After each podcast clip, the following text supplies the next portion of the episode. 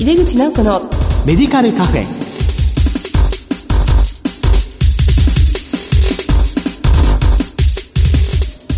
こんばんは。帝京平成大学薬学部の井出口直子です。井出口直子のメディカルカフェ。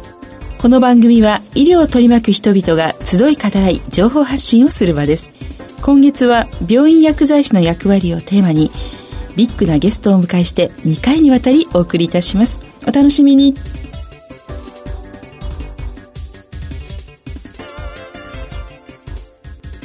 井出口直子のメディカルカフェ。この番組は手羽製薬の提供でお送りします。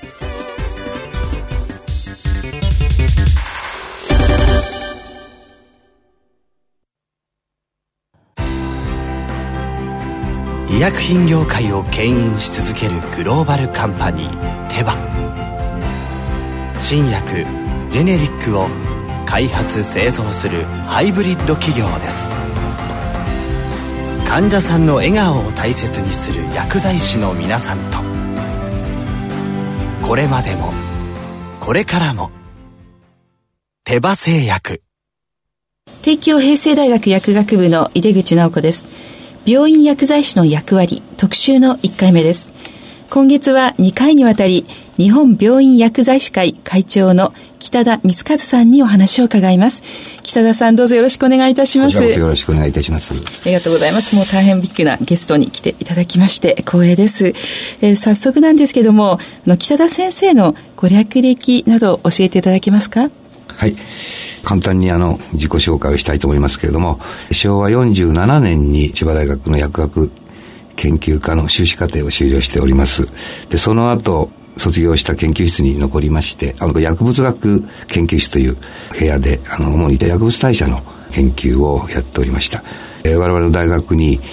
ドクターコースができまして、助手のポジションがつきましたので、そちらの方に移りました。で、その研究室があの病院薬学研究室ということで、えー、そこで初めて病院の薬剤部と我々薬学の研究室のパイプができたと言いましょうか。あの、薬剤部長教授が、この病院薬学研究室の教授を兼ねるという、まあ、そういうあの部屋に助手で入りました。で、その後は、まあ、毒性薬理学の、まあ、研究を続けるということで、留学の機会を得まして、1年ほど米国のミネソタ大学、それからロチェスター大学にあの出張しております。で、その後戻ってきて、昭和62年にあの北海道大学の薬学部の方に移りまして、同じようなその薬物代謝の研究をしておりました。で、その後、元の教室の教授であった薬剤部長の先生からお声掛けをいただいて、千葉大学の医学部属病院の方に副部長として戻りまして、それで平成4年からあの、薬剤部長を務めて、えー、約20年、平成24年の3月に退職して現在に至っています。現在はあの日本病院薬剤師会の会長を4年間務めております。はい、ありがとうございます。あの北田先生は千葉大学の方は今名誉教授でいらっしゃいます。はい、え今日はあの病院薬剤師の役割というテーマでお話しいただくんですけども、まあ、主に病院薬剤師会の取り組みについてお伺いしたいと思います。で、まあ、現在あの病院薬剤師会は会員の方が大体4万2000人ですね。で、ねはい、昭和23年の設立でよろしいんですよね。はい、これまでこう、いろいろなことがですね、やはり薬剤師を取り巻くことってすごくこう、変わってきたと思うんですけれども、まあ、そのような中で、まあ、現在日本病院薬剤師会がまあ、取り組まれていることっていうのを少し薬剤師に関連する議論と絡めてお話しいただきたいんですけれども。そう、まあ、ここはあの10年ぐらいのところでお話ししますと、まず医療の中で、あの、医療安全、まあ、医療事故というのが、平成11年1月11日だったんですけれども、大変な医療事故が起こって、まあ、医療機関がその医療安全対策を第一義的に考えていかなきゃいけないという流れができました。で、その中で薬に関係しているところでは、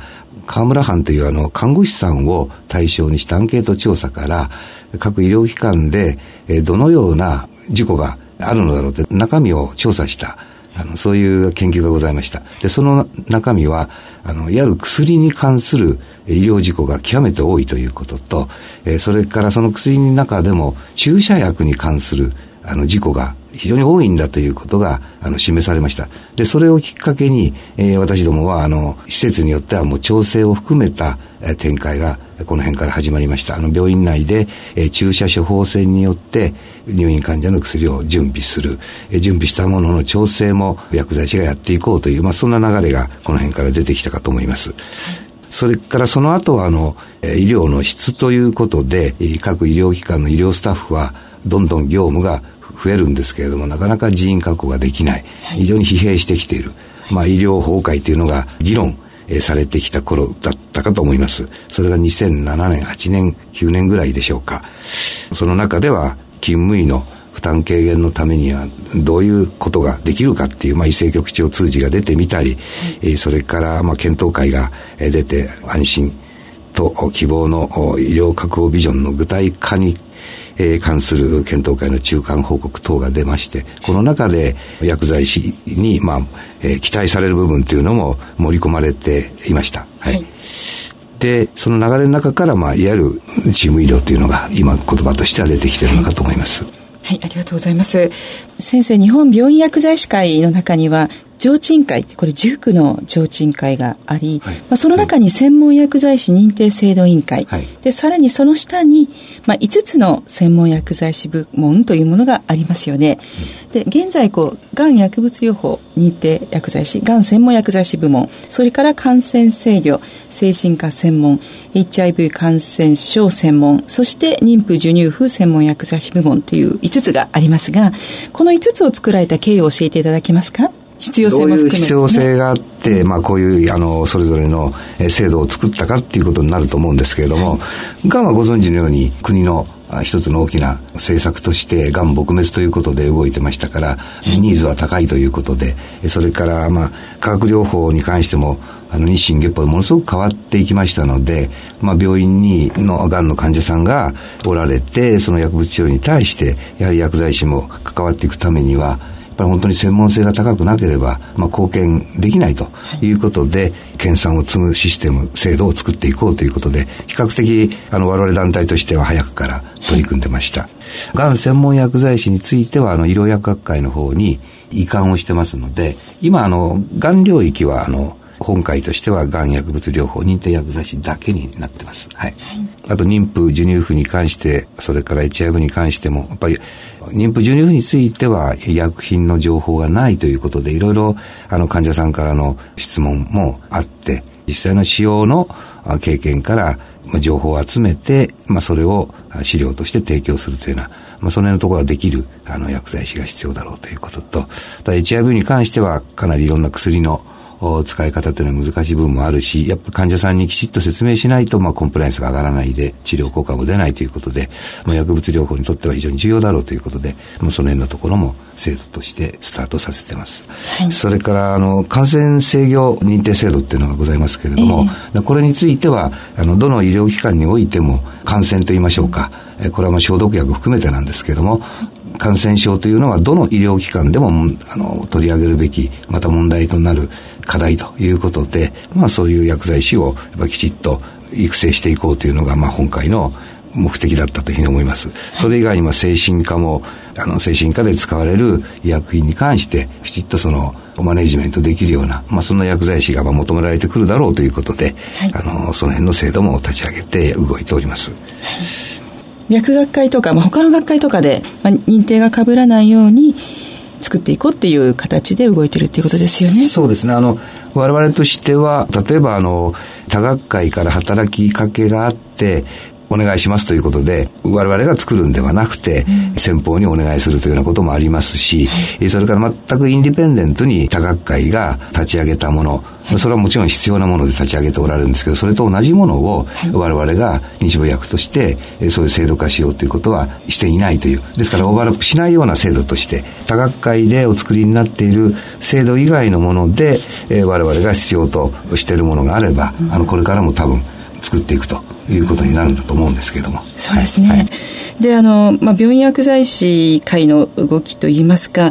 まあ、診療報酬にいろいろ結びついている点があって、まあ、私も結構古い薬剤師ではあるんですけど何しろこう印象に残っているのがまずこう入院患者さんに調剤技術基本料というのが、まあ、昭和63年に出てこう100点業務と言われてましたよね。まあ、これがまあ一つその薬剤師が病棟に出ていく大変大きなこう歴史的なことだと思うんですよね。で、そのまま順調にこう平成2年に200点になり、平成4年にまた400点引き上げられ、えー、そして1ヶ月先600点になりっていうふうになっていったと思うんですね。おそらく薬剤師が結果を出していったからだんだん点数上がってきたかなと思うんですが、この間の平成24年の改定がまた先生大きな改定だったと思うんですけど。そうですね。はい。はい、これあの病棟薬剤師業務実施加算ということだったんですよね。はいはい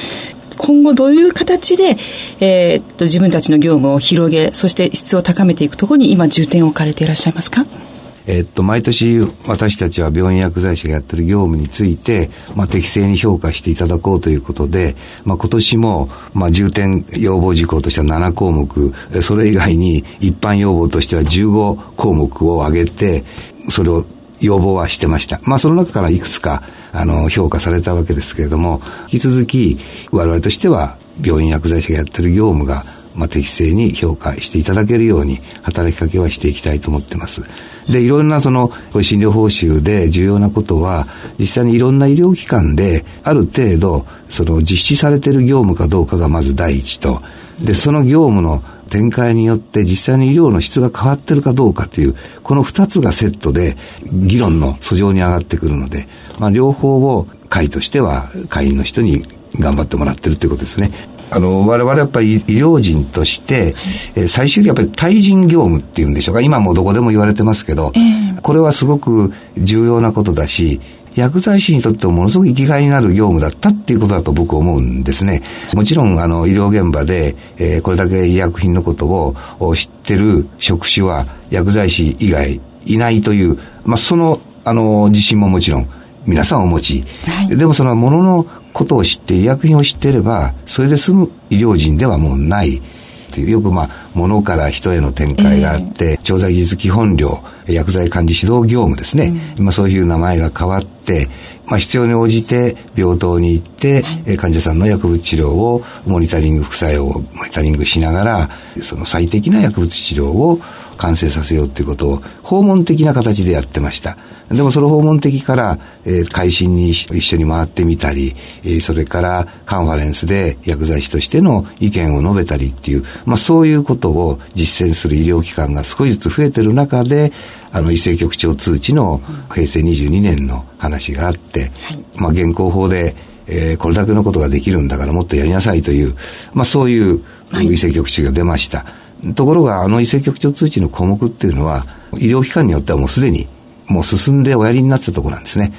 それをもう少しこう、我々としては、どの病院でも、まあ、通常業務の一つとしてこれをやるんだっていう、まあ、それを今回としては進めていこうということで、はい、あの、医政局長通知を実際に実践するときの、まあ、指針っていうんでしょうか、ガイドラインっていうんでしょうか、はい、あの、まあ、こういうものを参考にして展開してくださいというのを出して、はい、これで2年経って2年後のあの24改定という、まあ、そんな流れで今来てますね。はい、ありがとうございます。あの、先生、この平成22年に政局通知を受けて、まあ、日本病院薬剤師さんがすぐにも指標ですね、出されました。まあ、その中には、まあ、プロトコールに基づいて、まあ、薬剤師が、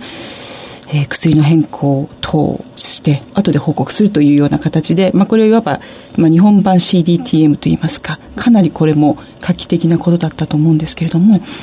まあ、これについては、まあ、実際どのように動いてますでしょうか？そうですね。あの、その2010年の平成22年のあの、異性局長通知には9項目ほどのあの、現行法で薬剤師もできること、うん、やるべきことって言いましょうか、進めるべきだという、まあそういう9項目出たんですけども、一番目に医師等とですね、うん、共同で、まずプロトコールを作成し、そのプロトコールに基づいて、えー、具体的に医師と共同して薬物治療管理を行うこと、というような書き方がしてあって、で、まあ、あの、先生おっしゃったように、CDTM に近いもの、だったんですけども、これ CDTM はもう完全にプロトコールの異性局長としては違うので、えー、我々は PBPM と,、えーと、ファーマコセラピーですか、薬物治療。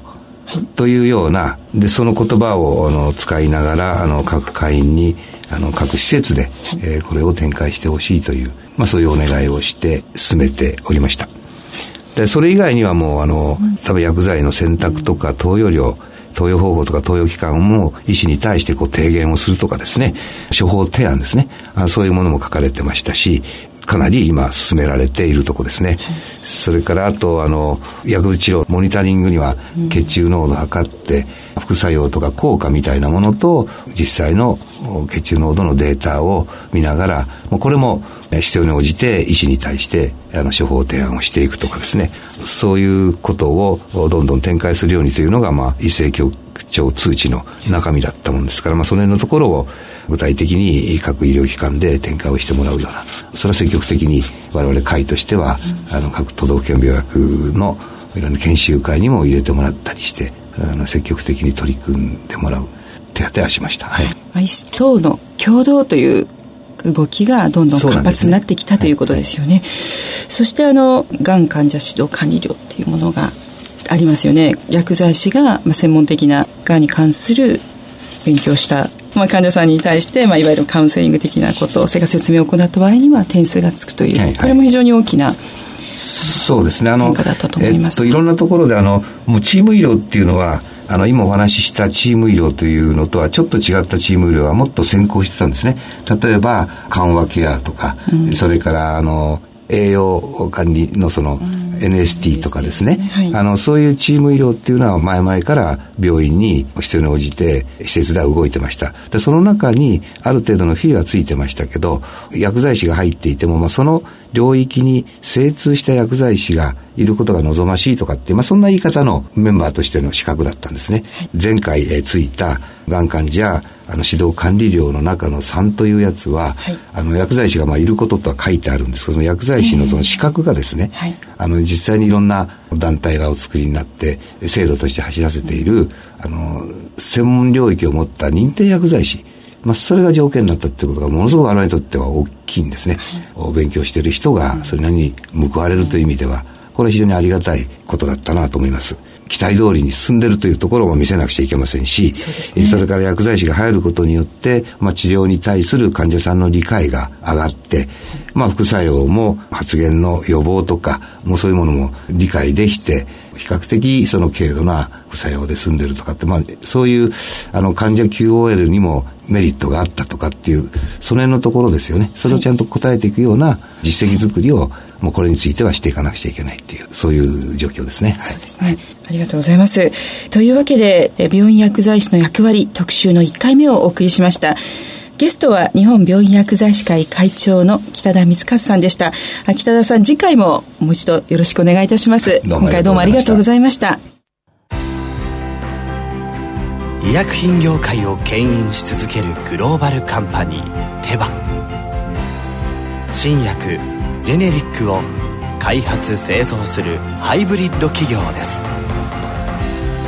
患者さんの笑顔を大切にする薬剤師の皆さんとこれまでも。これからも。手羽製薬。次回も北田会長を迎えしてこの続きの話を伺います。次回は6月22日の放送です。どうぞお楽しみに。それではまた帝京平成大学の井出口直子でした。井出口直子のメディカルカフェ。この番組は手羽製薬の提供でお送りしました。